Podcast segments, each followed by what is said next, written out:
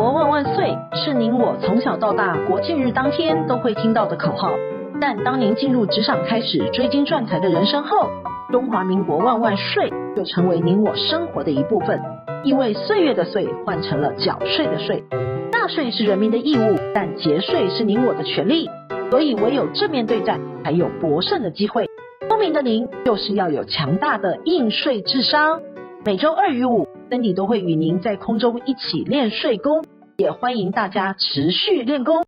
大家好，欢迎回到想睡的单元。养儿防老是华人社会传统的观念，许多父母呢生养子女，希望将来子女能有所回报，负担起照顾自己晚年生活的责任。但我们却常在新闻中看到，父母赠与子女财产之后，子女反悔曾经对父母的奉养承诺。导致父母呢后来需要用钱时，因而不得不向子女提告，要求撤销赠与取回财产的案例。像是某位台南林姓老翁，四十年前在当地买了一块四十坪的土地送给长子，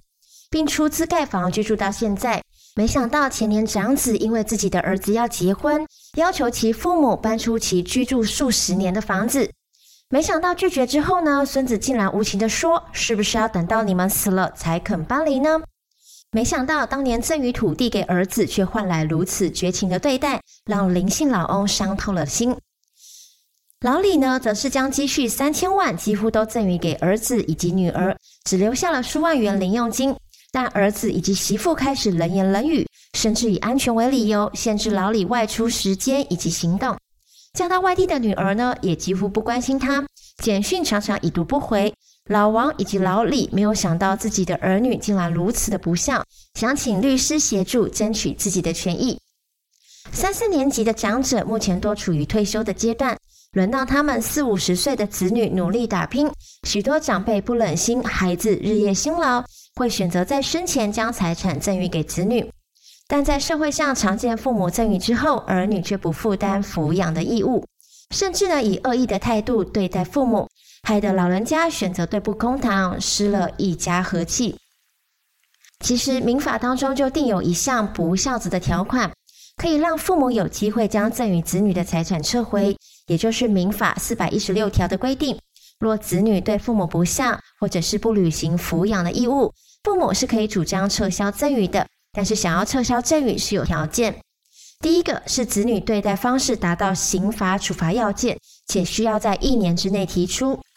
根据民法四百一十六条第一项第一款的规定，受赠人呢，对于赠与人其配偶、直系亲属、三亲等内旁系血亲或者是二等亲内的姻亲，有故意侵害的行为，依刑法有处罚之明文者，赠与人得撤销其赠与，且须于知悉一年内主张撤销其赠与。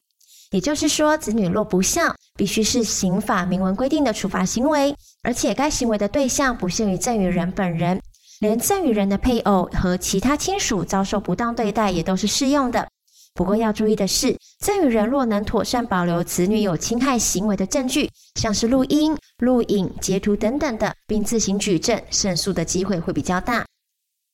第二个是子女是有奉养义务，且父母无谋生能力。根据民法四百一十六条第一项第二款的规定，需符合受赠人对于赠与人有抚养义务而不履行的要件，才能撤销赠与。但要留意，民法一千一百一十七条第一项的规定，受抚养权利者是以不能维持生活而无谋生能力为限的。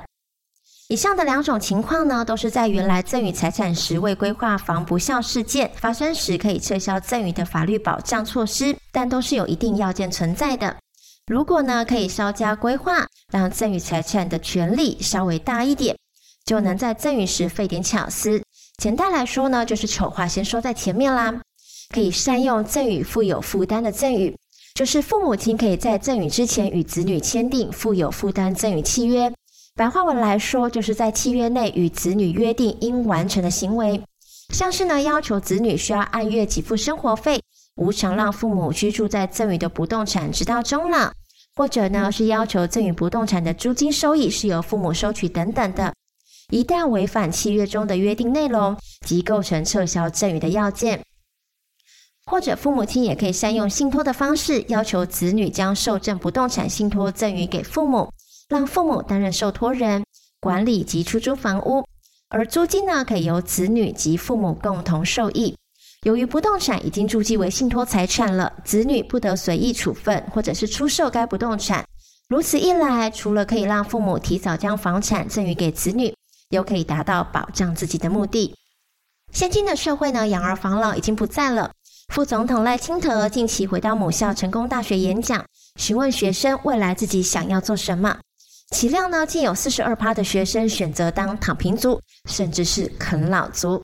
当您自己辛苦一辈子，拥有了金山以及银山，却遇到不孝子只想拿财产，这时呢，您该好好爱自己，把辛苦累积的财产先用在自己的身上，也避免人心隔肚皮的人性挑战，才是正确的心态。想要知道更多省税的小秘诀吗？听享税 Podcast 就对了，为您的大脑注入税法的种子。每个礼拜二，想税都会整理上周重要的税务新闻，每个礼拜五提供最新的税务议题。我们都会在空中与你一起练税功，也欢迎大家持续练功。本周的想税专题，谢谢您的收听，我们下周空中见。